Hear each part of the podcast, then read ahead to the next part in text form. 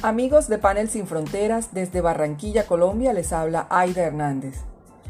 Ante las medidas estrictas que se veían venir para enfrentar el coronavirus y la posibilidad de entrar en cuarentena en América Latina y Colombia, dos expresiones se abrieron camino como solución a la comunicación y a mantener la actividad productiva. Teletrabajo y trabajo desde casa. Quiero contarles que esta opción no es nada nueva. Todos los que nacimos en los años 70 estamos marcados por ese concepto que surgió por primera vez gracias al físico estadounidense Jack Niels en 1973, cuando en plena crisis del petróleo de esa década se buscaba una solución para reducir el consumo de combustible producido en los traslados desde el hogar al lugar de trabajo y viceversa. La propuesta fue sencilla, llevar el trabajo al trabajador y no el trabajador al trabajo pero solo con la revolución que ha significado la puesta en marcha de las TIC para la cotidianidad del ser humano, empezamos a entender de qué se trataba esto. Hace 10 años atrás tomé la decisión de dejar de ser empleada y convertirme en independiente, confiando no solo en mi historia laboral, sino también en las ventajas que encontraba en desarrollar estrategias de comunicación para las organizaciones basadas en las nuevas tecnologías. Así que yo no me sentía desempleada, sino teletrabajando, con la dificultad que mi sentir difería de cómo me veían los demás. Y así duré varios años, nadando contra la corriente. Pero ese tiempo lo invertí aprendiendo y aprovechando los inicios del Ministerio de las TIC en Colombia. En medio de la crisis económica que empezó a golpear mi hogar por la decisión, se reafirmaba cada vez el camino elegido. Así que cursé dos programas virtuales con Mintic y la Universidad de Antioquia para la gestión de medios online y Community Management para periodistas. Más que el conocimiento académico, creo que lo mejor fue que aprendí disciplina, rigor y cumplimiento para teletrabajar. Ah, y algo más. Obtuve el chip mental que me acercó a la generación nativa digital que tiene nombre propio. Hakuna Matata, todo tiene solución. Ese fue mi mejor entrenamiento para seguir con la necedad que en una ocasión mi mamá definió como ese trabajo que te inventaste. Era lógico, sin la formalidad, ni aceptación laboral ni social. Un teletrabajador es un trabajador independiente que no tiene ningún respaldo ni garantía, y mucho menos estatus frente a los demás. Recuerdo que antes de renunciar a mi empleo le pregunté a una amiga, como independiente si mi casa es mi oficina, ¿cómo organizo mi tiempo? ¿Cómo manejo salud, pensión?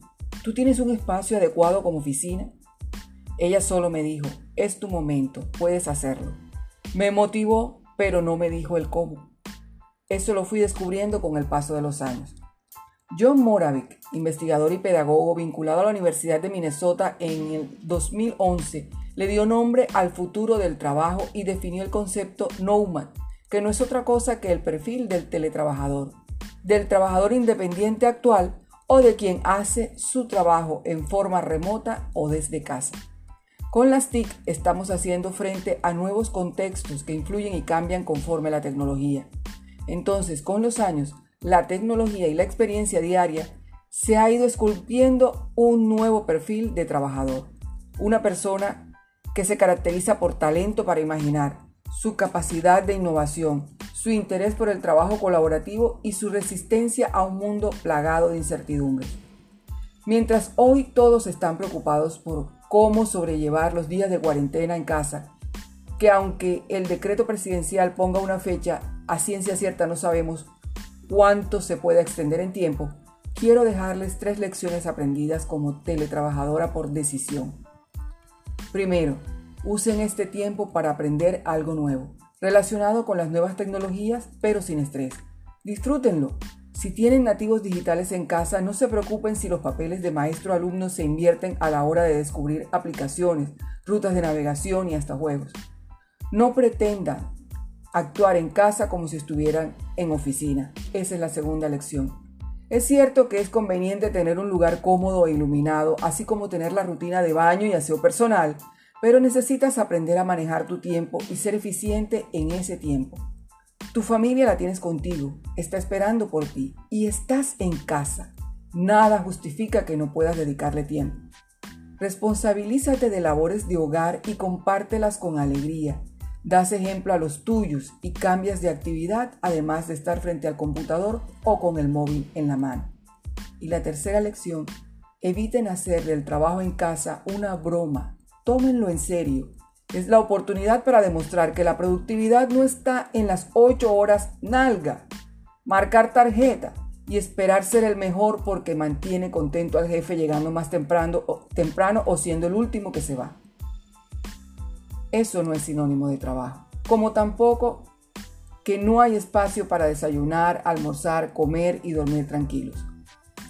En mi opinión, ese perfil siempre ha existido. La diferencia hoy, año 2020, por la crisis mundial y la emergencia sanitaria con el coronavirus, el preconcepto de lo que es trabajo, teletrabajador, empleo, empleador, se asumió como única salida.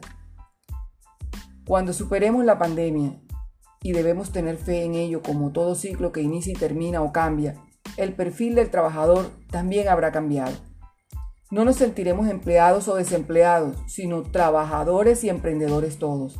Entonces no habrá más excusas de los gobiernos ni de las empresas en el sector público y el sector privado a reglamentar con todas las garantías el teletrabajo o trabajo remoto, que no trabajo desde casa, porque todas las herramientas están en la nube y el sitio puede ser la casa, la calle, otro país, un sitio de espacios colaborativos, en fin.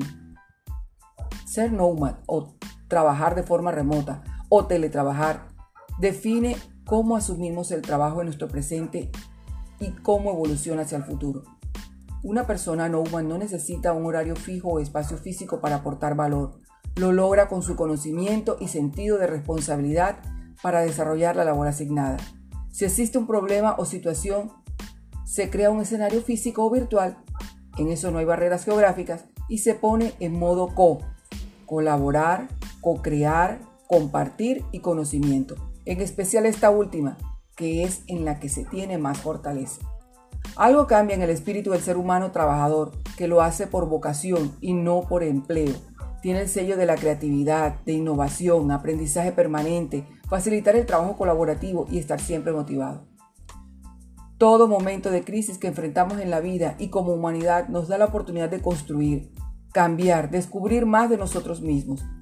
La que vivimos a causa de la, cuarentena por el coronavirus nos está llevando por un nuevo aprendizaje y una nueva oportunidad de crecimiento. Claro que da un poco de miedo, incertidumbre y mucha expectativa el tema de trabajar en casa, pero desde mi experiencia personal les comparto que nos queda el hábito de ser responsable de las tareas y llevarlas a término de forma profesional y con toda la pasión que sientes por tu trabajo, no por tu empleo. Eso conllevará nuevas experiencias, nuevas oportunidades y proyectos. Síganme en redes sociales como arroba en Twitter y nuestro sitio oficial panelsinfronteras.com. Soy Aida Hernández desde Panel Sin Fronteras. Te invitamos a seguir conectados, pero desde casa.